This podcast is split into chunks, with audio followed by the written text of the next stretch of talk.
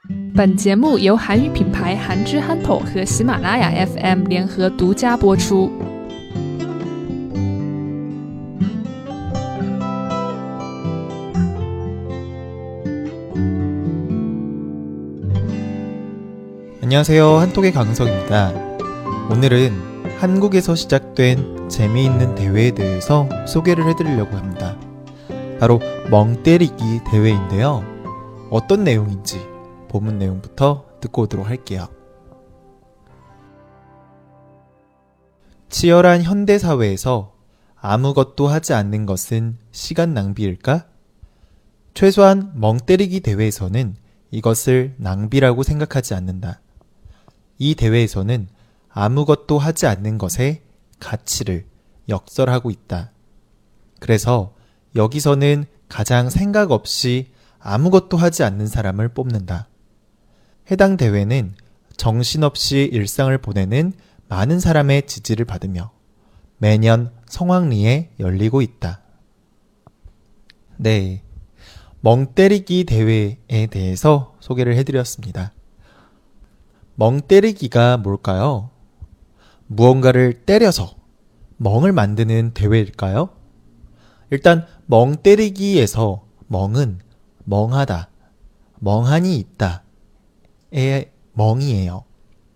가만히 아무런 생각 없이 있는다 라는 건데요.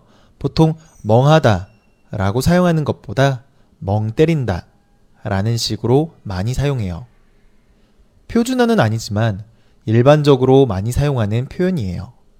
아무튼 멍 때리기 대회라니 가만히 있는 것으로 순위를 매긴다는 건데 도대체 이런 대회는 왜 생겨났을까요? 현대사회에서는 항상 바쁘게 시간을 보내죠. 우리는 항상 무언가 바쁘게 뭔가를 하고 있어요. 아침에 잠에서 깨어날 때부터 뭐 시끄러운 알람 소리에 깨고 정신없이 출근이나 등교할 준비를 하면서 바쁘게 하루를 시작을 하죠. 그뿐인가요? 하루 24시간, 아침에 일어날 때부터 잠에 들기까지 정신없이 하루를 보내요.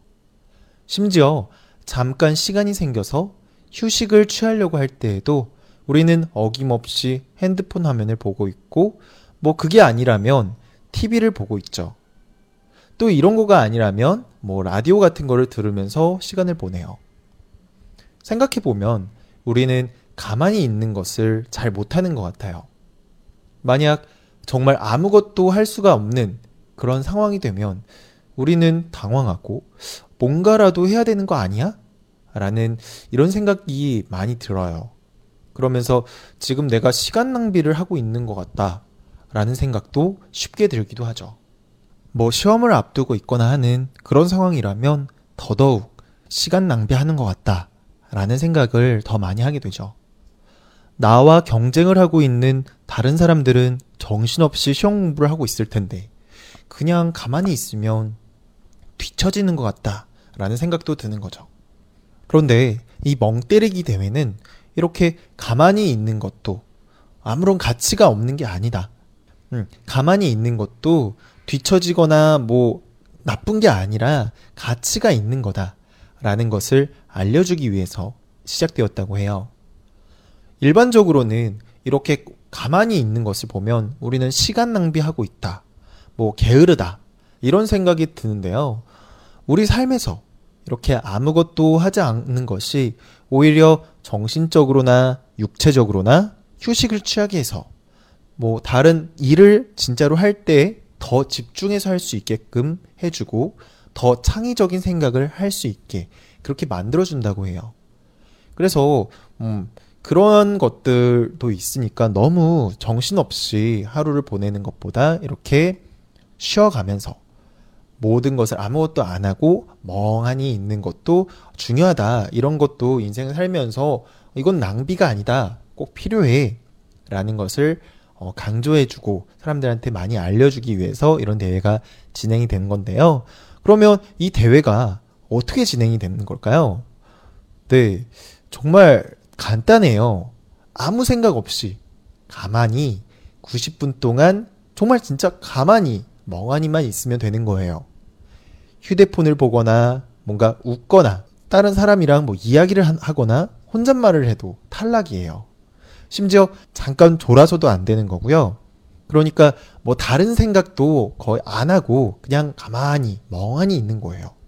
이렇게 가만히 아무런 행위도 하지 않은 채 있으면 되는 건데 그러면 또 궁금한 생각이 드는 게 아니 다른 사람들도 다 이렇게 똑같이 하면 그래도 명색이 대회인데 그럼 1등을 어떻게 가리냐라는 거가 이제 궁금해져요. 네.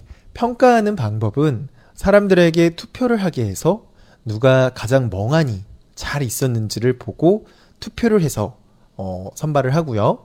또, 또 하나 평가 요소는 심장이 빨리 뛰는지, 천천히 뛰는지, 심박수를 확인을 해서 가장 평온하게 상태를 유지하고 있는지를 어, 확인을 하고 순위를 매긴다라는 거예요. 네. 그러면, 아, 네, 이제 뭐, 대회를 어떻게 진행을 하고, 왜 이런 대회를 하는지도 알겠는데, 그러면, 그래도 이런 대회에 도대체 누가 참여할까? 라는 생각이 자연스럽게 들어요. 그런데, 어, 정말 좀 이렇게 이상해 보이는 이런 대회가 신기하게도 매년 이 대회를 참가하고 싶어 하는 사람들이 엄청나게 많이 늘어나고 있다고 해요. 하루하루가 정신이 없고 바쁘게 사는 사람들, 그리고 지치고 힘든 현실을 살아가는 평범한 많은 사람들이 열광하면서 이 대회에 관심을 갖고 참여하고 있다는 거죠. 그래서 한국뿐만 아니라 중국, 네덜란드 등 세계 곳곳에서 어, 이 한국에서부터 시작한 멍때리기 대회가 열리고 있다고 해요. 네. 어떻게 오늘 내용도 잘 이해가 되셨나요? 다시 한번 본문 내용 듣고 오도록 할게요. 치열한 현대사회에서 아무것도 하지 않는 것은 시간 낭비일까? 최소한 멍때리기 대회에서는 이것을 낭비라고 생각하지 않는다. 이 대회에서는 아무것도 하지 않는 것의 가치를 역설하고 있다. 그래서 여기서는 가장 생각 없이 아무것도 하지 않는 사람을 뽑는다. 해당 대회는 정신없이 일상을 보내는 많은 사람의 지지를 받으며 매년 성황리에 열리고 있다. 네. 멍 때리는 것이 좋은 거라고 생각해서 가만히 평소에도 아무런 생각 없이 생활을 하는 거는 그렇게 하면 안 되겠죠. 네. 이런 대회가 열리는 취지는 앞에서도 이야기했지만 너무 어, 너무 바쁘게 살아가고 그리고 가만히 있는 것, 아무것도 하지 않는 것도 굉장히 중요하고 그렇게 살면 좀더 어, 활력 있는 그런 삶을 살 수 있지 않을까 싶네요. 네, 오늘 내용은 여기까지 하도록 하겠습니다. 저는 또 다음 시간에 다른 내용으로 찾아뵙도록 할게요.